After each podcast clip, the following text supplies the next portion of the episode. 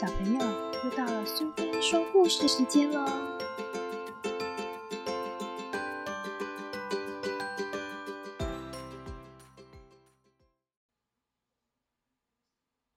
今天我们要讲的故事是《黑铅笔和红铅笔》，作者是穆罕默德·瑞扎·谢姆斯，绘者是阿里·瑞扎·古德里安，译者是何家芬，由飞宝文化所出版。黑铅笔从早到晚不停写，一直写，一直写，写了好多故事。不过这些故事都不是什么永垂不朽的大作。红铅笔常说，黑铅笔写的都是一些无聊事，把整张白纸写得脏兮兮，简直是浪费纸。可是黑铅笔一点也不气馁，还是继续写，从早上写到晚上，再从晚上写到早上。每次写完故事，黑铅笔就会大声的念给红铅笔听。这时候，红铅笔会很生气，脸越来越红，越来越红，然后大声的对黑铅笔吼：“这是故事吗？你难道还要把时间都浪费在这些没有意义的文字上吗？为什么你不干脆放弃算了，不要再写了？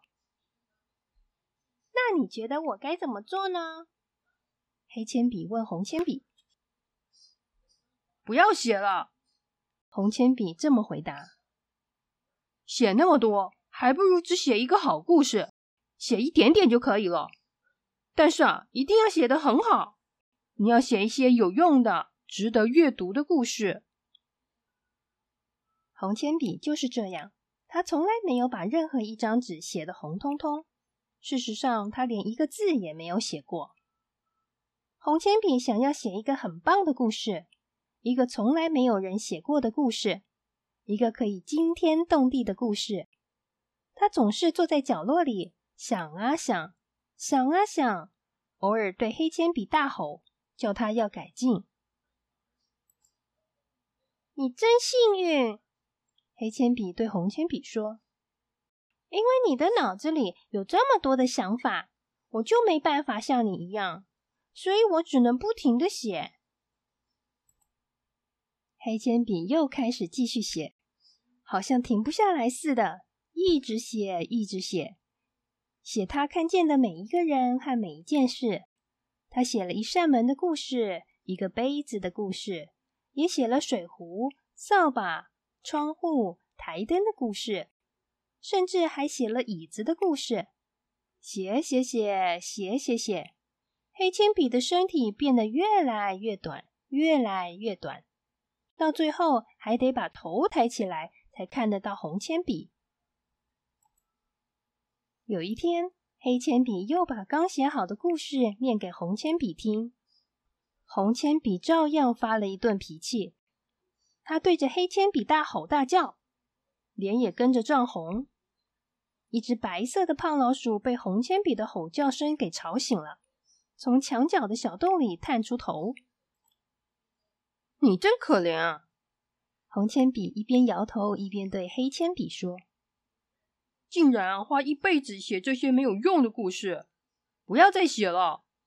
你已经快把自己写完了，你最好啊，赶快好好想一想，写一个值得写的故事，因为啊，你只剩下一点点了。”黑铅笔听了，好伤心。眼泪从他的眼睛滴到了纸上。胖老鼠的牙齿痒得不得了，正好想找东西来咬一咬。他悄悄的看看黑铅笔，再看看红铅笔，然后慢慢的走到他们旁边。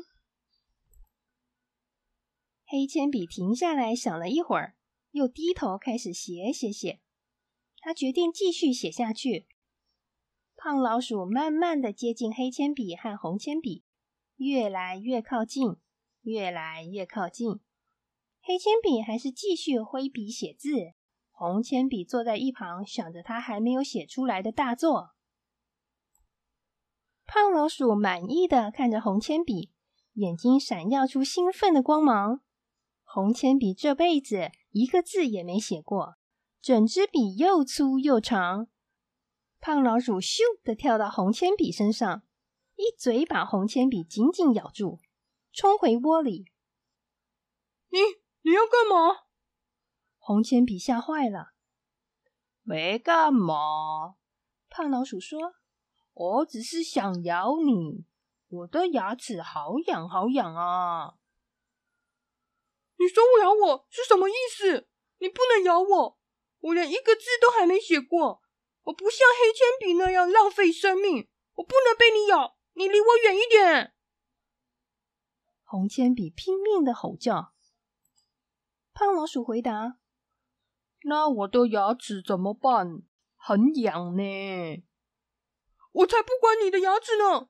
你去咬黑铅笔好了，我一定要写我的故事，这可是我花一辈子想的。我根本听不懂你在说什么，我的牙齿哦，好痒好痒，我一定要咬你！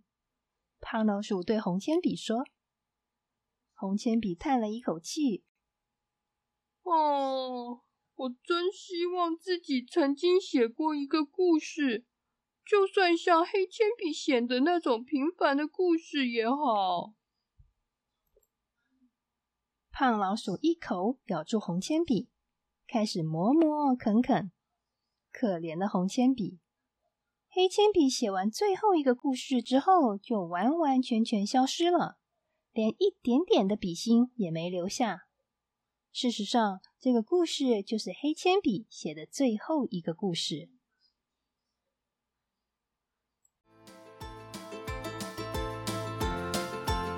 喜欢今天的故事吗？如果你喜欢苏菲说故事时间，别忘了追踪并分享频道哦！谢谢聆听，下次再见。